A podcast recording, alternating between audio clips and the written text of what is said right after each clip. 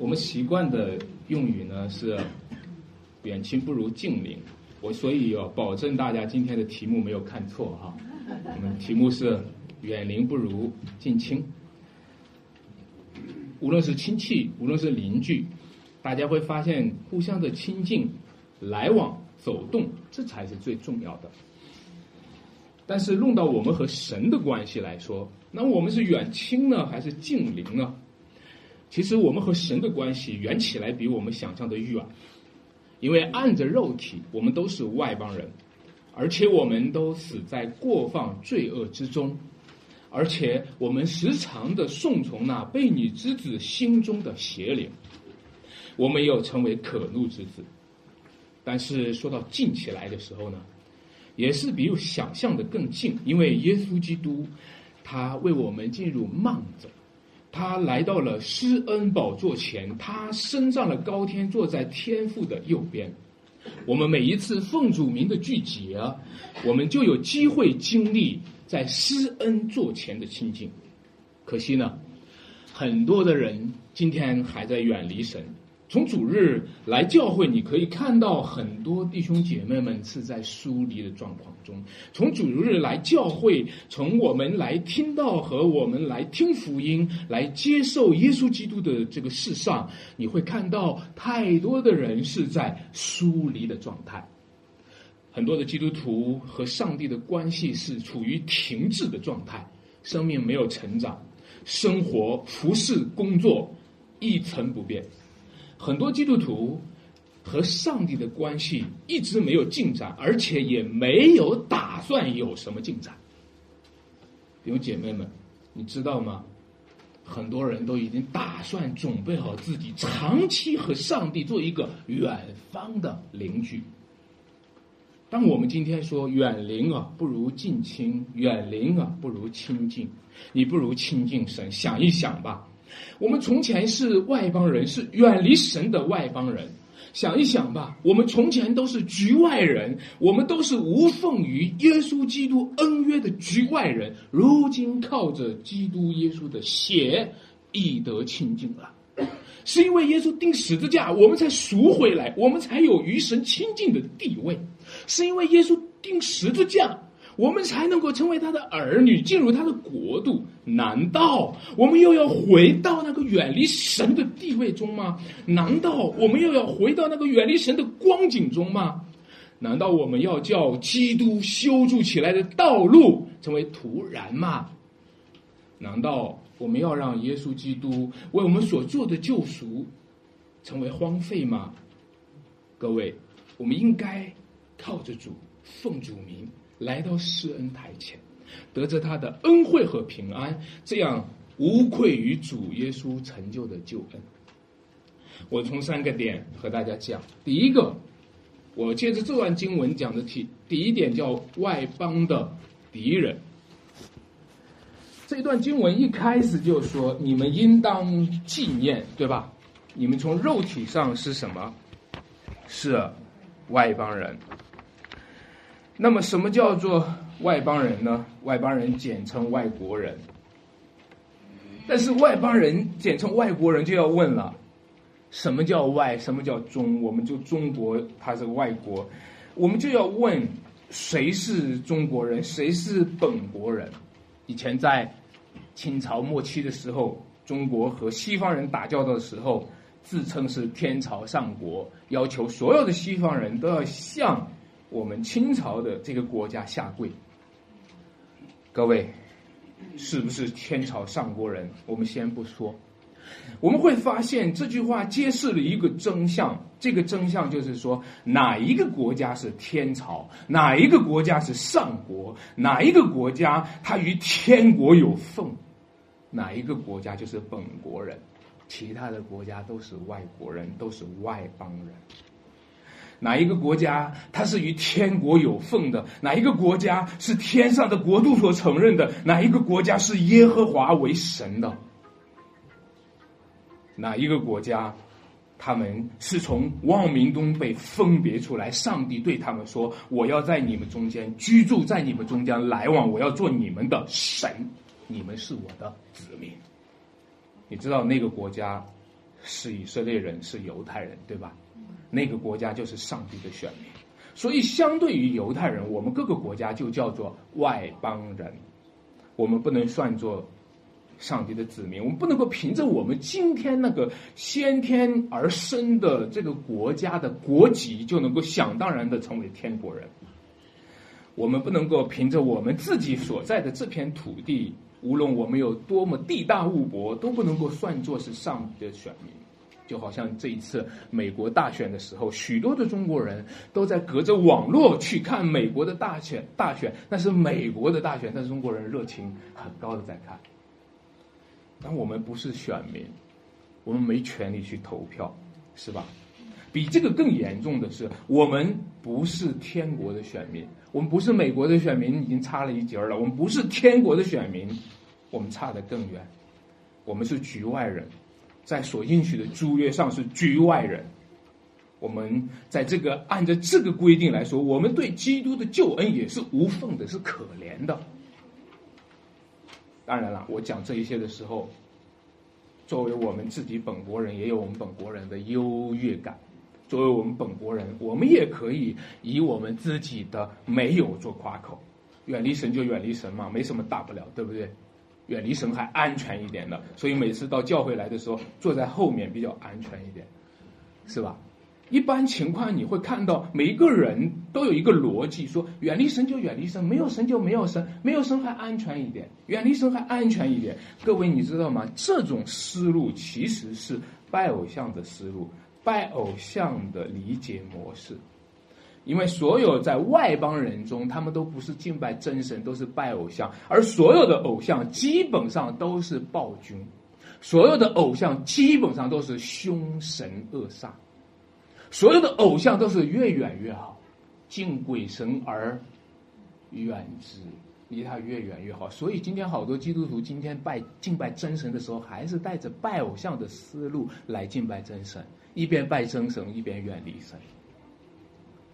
各位弟兄姐妹们，你知道吗？今天你所敬拜的神，他是又真又活的神，他是要施恩拯救你的神，他是要把你带到他恩典国度的神。你不应该远离他，你应该是靠着耶稣的血来亲近他。你看到在外邦人的国度里面，怎么样一个历史的发展呢？大家开始初期都是拜偶像。你研究任何一个国家、任何一个民族，他们的历史都是拜偶像的历史。但是你发现最近几百年来呢，任何一个国家、任何一个民族，他们都是去魅的，都是开始要脱离神，来进入一个人本的时代。这种人本的时代呢，就导致了无神论大行其道，然后发展出自然主义和人本主义。因为我们远离神不就安全一点吗？那个拜偶像的民族都体会到敬鬼神而远之，越远越好嘛，对不对？越远越好，最后就变成无神论嘛，那不是更安全吗？所以无神论的时代开始了一场轰轰烈烈的一个革命运动。他们第一个革命就是把上帝给革命了，第一个革命就是把上帝给推翻了。第一个革命就是把一切的宗教都推翻了，宗教从来就是这个时代要消灭的目标。结果呢，这些革命运动本质上就是一个没有上帝信仰的一个信仰崩溃的现象。我我这次特别的留意了一下国际歌的内容哈，国际歌里面那句最著名的词儿叫做“从来就没有什么救世主，也不靠神仙皇帝”。要创造人类的幸福，全靠我们自己。我读到这儿，我就觉得身上还充满劲儿呢。你听起来这个歌那么精神抖擞，但是其实这呈现了一个反向的信仰的土崩瓦解。这几百年来，整个世界就是一个疯狂的世界。这几百年来，疯狂的世界就进进行了一种疯狂的打砸抢。砸碎这万恶的旧世界，打砸抢，美其名曰叫做革命。其实这一切的现象，无非是呈现了外邦人没有上帝，没有指望。各位，你看到吗？他们前面否认救世主，后面自己树立救世主。你看到吗？他们前面否认上帝，后面自己把自己树立成上帝。你看到吗？你看到这些这些今天人本主义的时代当中，那些否认救世主、否认上帝的那个模式，又拿着人去取代上帝、取代救主，成为敌基督的模式。所以那些抵挡上帝的人，上帝也与他们为敌。这就是外邦人。外邦人就是与神隔绝的外邦人，外邦人就是与神为敌的外邦人。既然他们与神为敌，神也与他们为敌，所以他们的生活就更加虚空，他们的生活就更加没有指望。日复一日，年复一年，这一生当中毫无意义。早晨发芽生长，晚上割下枯干。一生的年日是七十岁，如果强壮可以活到八十岁，他这一辈子经夸的是什么？劳苦愁烦，是吧？转眼成空，然后如飞而去。因为上帝是他们的敌人，上帝让他们这一生毫无意义，还要让他们的永恒承担审判，担当刑罚。外邦人是什么人？外邦人就是一群忘记神的外邦人，也是一群被神忘记的外邦人。他们的生命就像野生起来的荆棘和纪律，是没有任何的价值。外邦人一天过去，一天又来；一代过去，一代又来。生活就是重复。你不要说我们有伟大的五千年的文明和五千年的悠久历史，五千年不过是重复，五千年不过是重复。这五千年，就是一天过去，一天又来，就是一代过去，一代又来。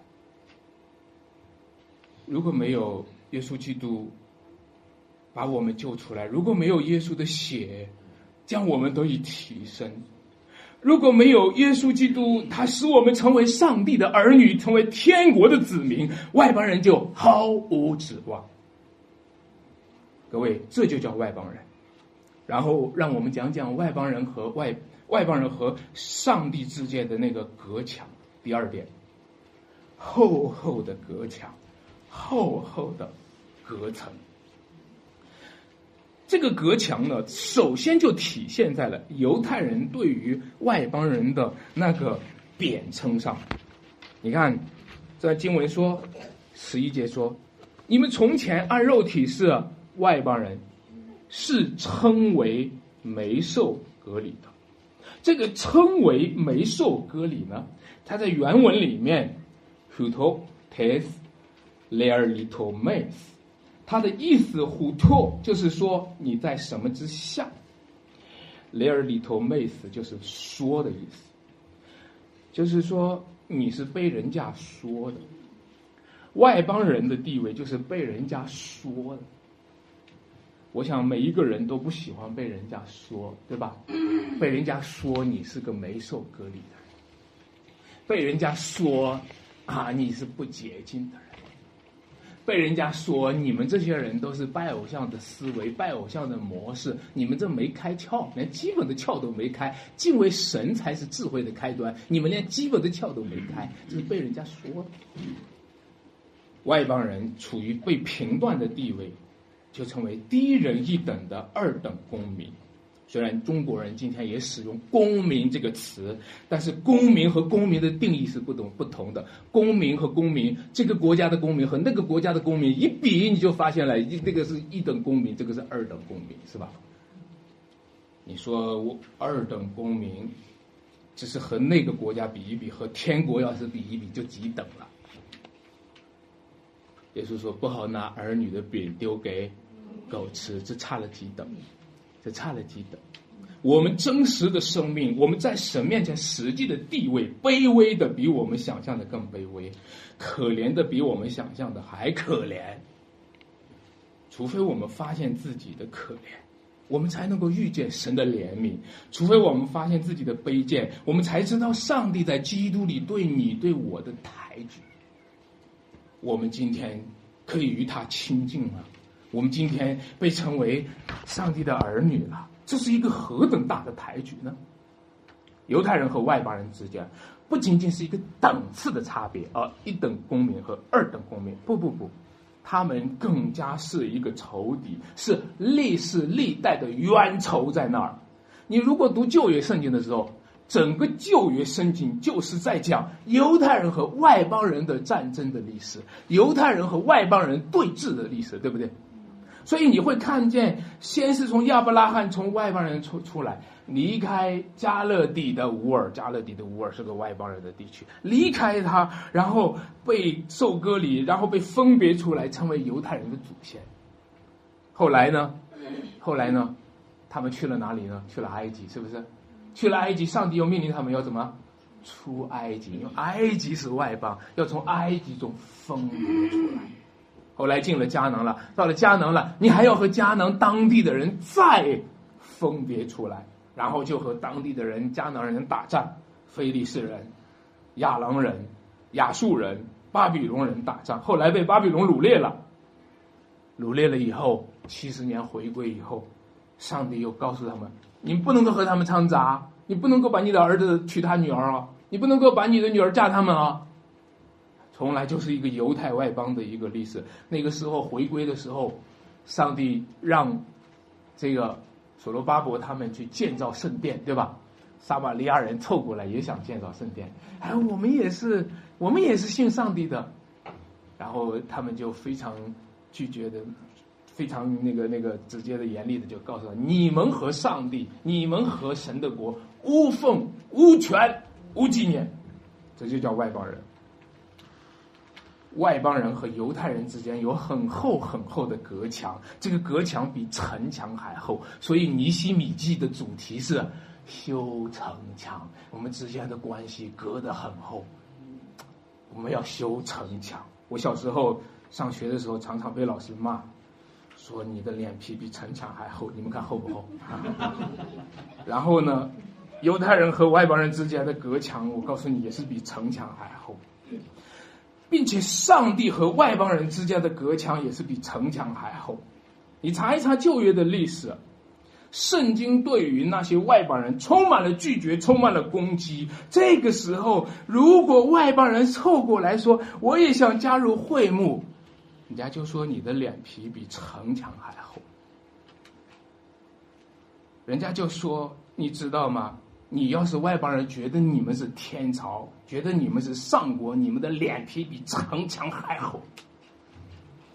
你们自以为自己是忠心的，你们自以为你们这个国家作为外邦人，却觉得你们和上帝已经和好，是天子可以在那里祭天。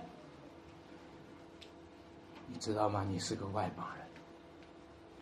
你是被拒绝在外的外邦人。你看，这就十五节，十五节这个经文说，他说，那里有记载立律法上的规条。他说，以自己身体废掉冤仇，那个冤仇就是记载律法上的规条。各位，犹太人和外邦人之间有冤仇，那个冤仇体现在那律法上的规条，那些规条里面严。严苛的说出来，外邦人不能够入耶和华的会，而且这个原文里面呢，它不是两个词儿，因为这里其实只讲了两个词儿，一个叫律法，一个叫规条，在原文里是三个词儿，一个叫规条，这个词儿叫 dogma，它是它是这样的，规条里面诫命，这个叫 a n t o l e 另外一个叫 nomos，律法。规条里面诫命的律法，它用了三个词，就是说攻击外邦人的有这三个词连续的讲，规条、诫命、律法都在攻击外邦人，所以犹太人和外邦人的隔墙最少有三层，这三层规条、诫命、律法。各位，先知书告诉我们很多上帝的审判。你读先知书的时候，很多人不喜欢读先知书。犹太人我估计也不喜欢读先知书，因为那里面充满了对犹太人的审判。外邦人呢，咱们作为中国人，外邦人呢也一样的不喜欢读先知书，是不是？因为那里面充满了对外邦人的审判。所以呢，他在里面呢，他尤其是我给大家读一读，有一点呢，就是让你很吃惊的。你知道为什么审判外邦人吗？外邦人当然有很多的罪了，他其中有一个审判是说，外邦人一个很大的罪在这里审判，常常讲出来，是因为他们敌对犹太人。我给你们读两个，在俄巴底亚书第一章十二节，当时候审判外邦人以东，审判的时候说什么呢？因为以东就是以扫嘛，是吧？以以扫和雅各是兄弟嘛，所以他就说，他说你兄弟雅各就是以色列遭难的时候，当时候不是雅各以色列人被掳了，被掳到外邦了，以东人就高兴的不得了。他说：“你兄弟雅各遭难的日子，你不该瞪眼看着。哦，外邦人被审判是因为你兄弟雅各遭难的时候，你居然怎么瞪眼看着？这是他的罪名，就是你，你兄弟被抓了，你你在那儿瞪啥眼呢？这是好，我再讲讲那个推罗哈，在以西结书二十六章第二节，上帝对推罗审判的时候。”那个时候也是耶路撒冷被灭的时候，被毁灭的时候啊，被掳的时候，推罗也是幸灾乐祸的。我读一下，因为推罗他当时候说什么呢？向耶路撒冷说：“啊哈，那座众民之名的众民之门的已经破坏，向我开放。所以呢，上帝就要审判他，因为你竟敢向耶路撒冷说：啊哈。”哎，各位，你们有没有说过啊哈？你有没有瞪眼看过人啊？那看来这个也是罪，也也是被上帝审判的。尤其你瞪眼的那个人，如果是上帝所拣选的人，上帝所喜悦的人，千万别瞪眼。那么，当这些外邦人，他也许推罗说：“啊哈，我我我，他们毁坏毁坏了，就轮到我了。”意思就是说，如果那个天朝上国，如果犹太人作为天国的代表，他们如果被毁灭了，天朝上国就轮到我了。所以你们要被审判。所以你们以为自己。以为自己是和天国有份儿的人，你以为自己就是祭司国度的那个国，你其实并没有和上帝和好，你其实还没有在耶稣基督的宝血里面得到清净。亲爱的弟兄姐妹们，你知道吗？这是一道隔墙，这个隔墙很厚，是历世历代犹太人和外邦人之间的隔隔墙。我小时候呢，邻居呢和我们家吵架，我还记得对方和我妈妈就打起来了。我和他孩子是同龄人，在学校里面玩的挺好，结果呢打打起来之后，我们就有了隔墙，这个隔阂呢就很难跨过。你看两代人只是两代人而已，对不对？就很难跨越。当然我这几年也尝试着和他们做过一些互动，但是各位想一想，以色列人和外邦人可不是两代了，对不对？是什么世世代代的仇恨，是世世代代的冤仇。你想一下，能够和好吗？要让以色列人和外邦人和好，能吗？今天你看到中东地区那一带，他们能够和好吗？最近我们看到这个签署和平条约，哈，大家都觉得蛮蛮蛮蛮蛮感恩的。你想一想，犹太人和外邦人之间能和好吗？世世代代的仇恨能和好吗？除非我们看见世世代代的恩典，除非我们看见上帝世世代代的预备着一个拯救的计划，除非我们看到上帝世世代代的在预备着基督要来到这个世界上，预备着十字架上要为我们成就一个伟大的救恩，否则的话，这是一个很厚的一道墙。这道很厚的墙呢，只有上帝预备一个很厚的恩典，他用厚恩待我们，才能解决。中国人有一个成成语，你们听过吗？叫做“厚德载物”。这个词儿的意思就是说，你要有很厚很厚的道德。你要是一个大卡车的话，你必须要有一个很厚很厚的道德。你才能够载物，所以不要老是求自己要有钱呀，要有房啊，要有车啊。你有没有很厚很厚的道德？要不然你载不动，明白吗？要不这载物载的就把你给砸了，要不载物载物的你就承受不住了。然后一个家庭好端端的家庭，没钱还好，有钱就崩溃了。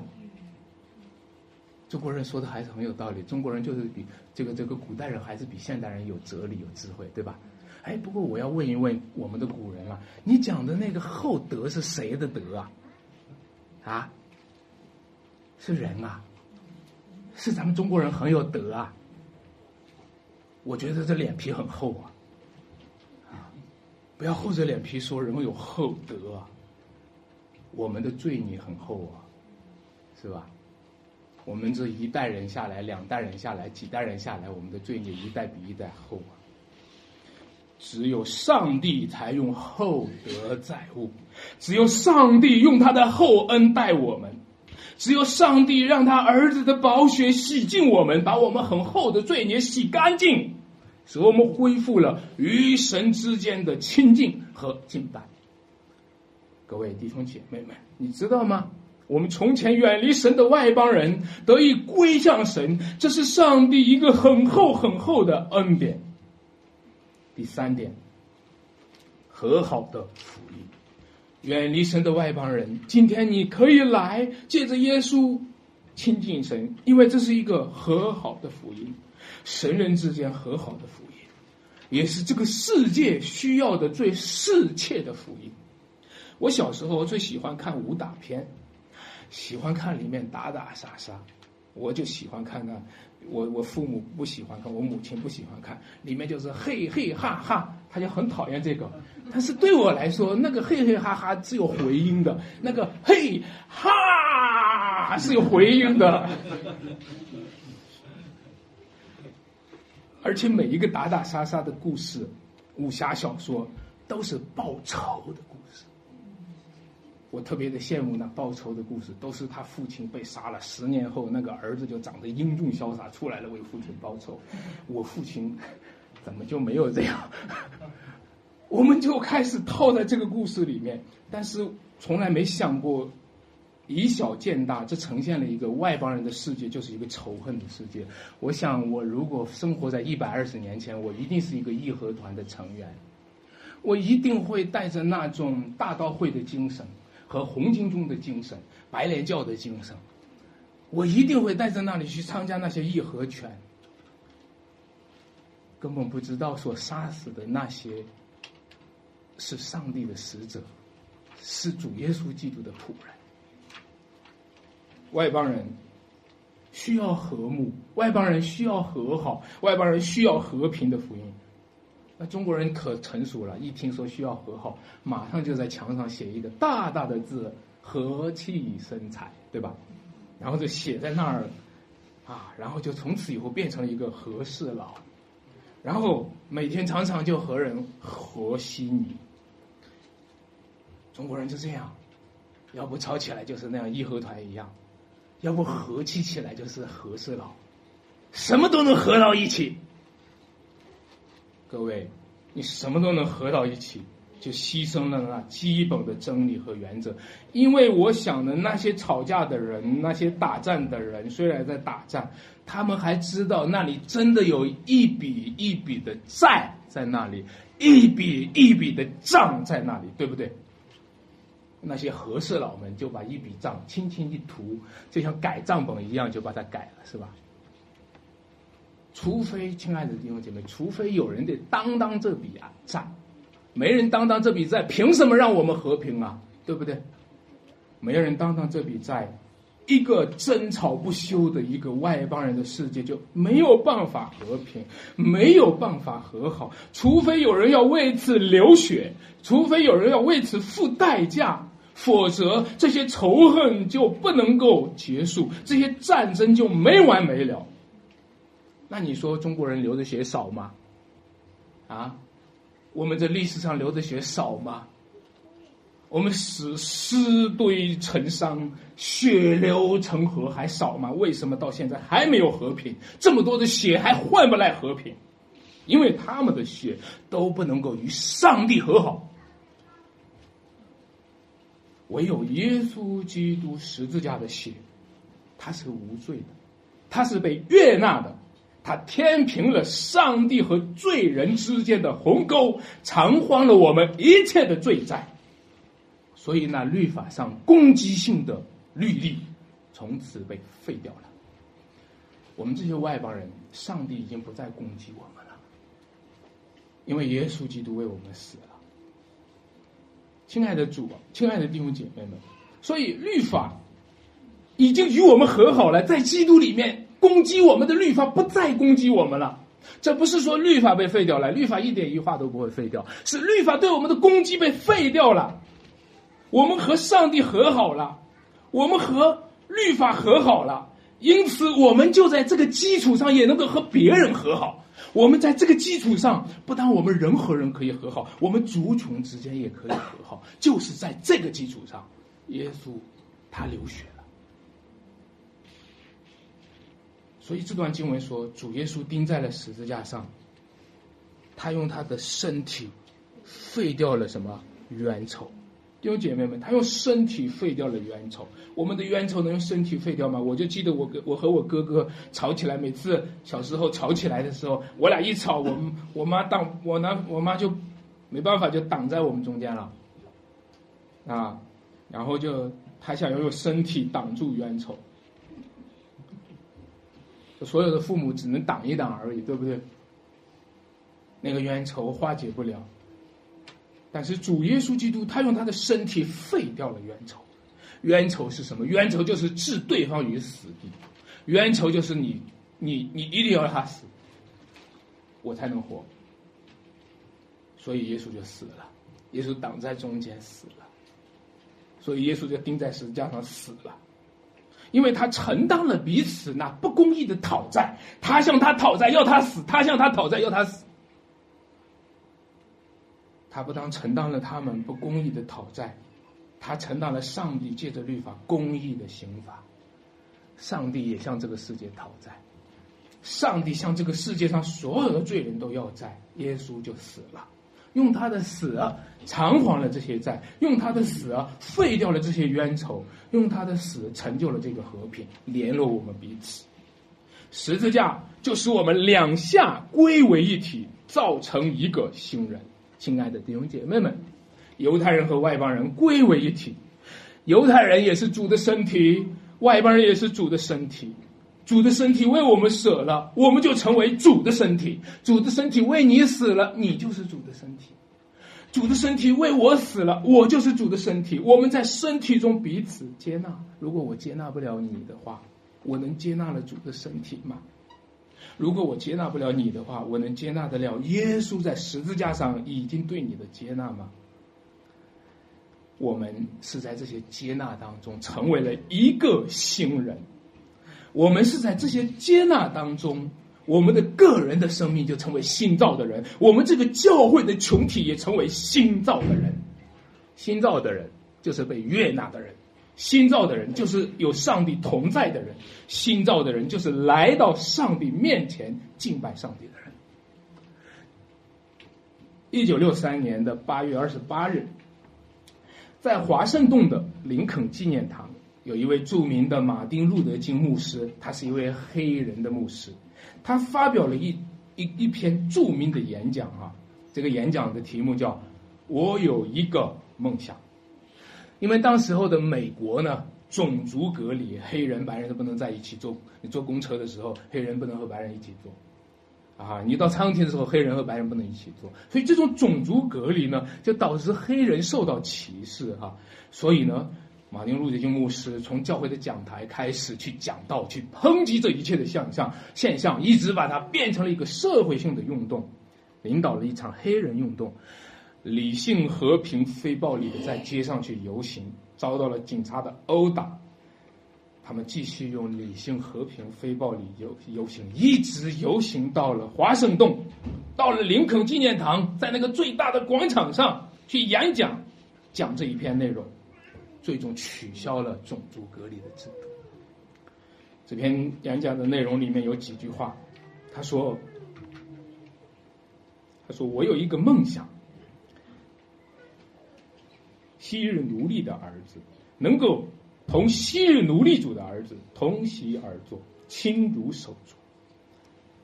我有一个梦想，我的四个小女儿将生活在一个不以种族和皮肤，而是以品格和优劣作为评判标准的国家里。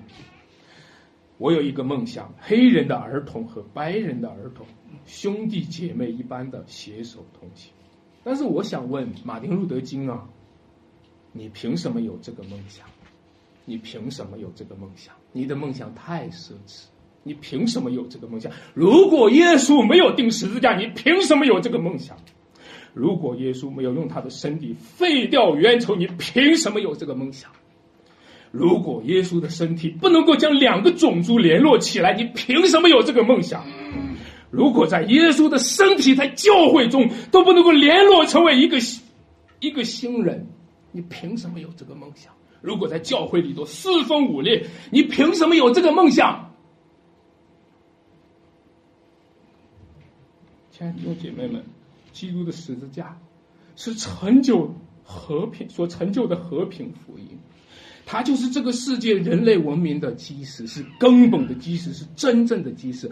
没有耶稣在十字架的流血，我们就没有办法亲近上帝；没有耶稣在十字架上的流血，我们就没有办法敬拜上帝。我们凭什么到上帝面前来敬拜他？我们有什么资格到他的面前？没有耶稣在十字架上的流血，我们所有的宗教活动。敬拜祷告就是一厢情愿的自作多情，上帝从来不会回应我们，我们只能呼天不应。没有耶稣在十字架上的流血，这个世界的流血就不会停，这个世界就永远不得安宁。但是我们感谢主，他赐给了我们和平的福音，他委托我们去传扬这个福音，去见证这个福音，他让我们成为一个新人。他让我们彼此联络，成为肢体；他让我们见证一个和平的福音。我们从前都是远处的外邦人，但是今天靠着主耶稣以德亲近，我们可以来到施恩座前。主的十字架成就了和平，成就了福音。主的十字架让我们与神和好，与人和好，与天上地下的万有和好。借着耶稣的身体。我们互为肢体，借着耶稣的身体，我们进入了幔子里面，就近了施恩台前，得着神丰富而宝贵的恩典。我们一起来祷告，天父。还是感谢你今天上午在我们的中间带领着我们一起敬拜主，一起的来享受你的恩典。我们深深的感恩你的宝宝贝的宝血，你的十字架为我们成全了何等伟大的工程，浩大的工程，我们难以想象。主啊，你要在这个世界更新到怎样的地步？要做何等巨大的工程？我们这小心眼的人，求你打开我们，求你使我们不停在我们的肤色里，不停在我们的种族里，不停在我们的阶级里，不停在我们的个人喜好里，不停在我们自己个人文化中、成见中、偏见中，而是使我们住在基督里，住在基督的身体里。我们就是主身体上的肢体，求你联络我们，求你亲近我们。主啊，我们愿意亲近你，求你亲近我们。感谢赞美主，祷告奉主耶稣基督名求。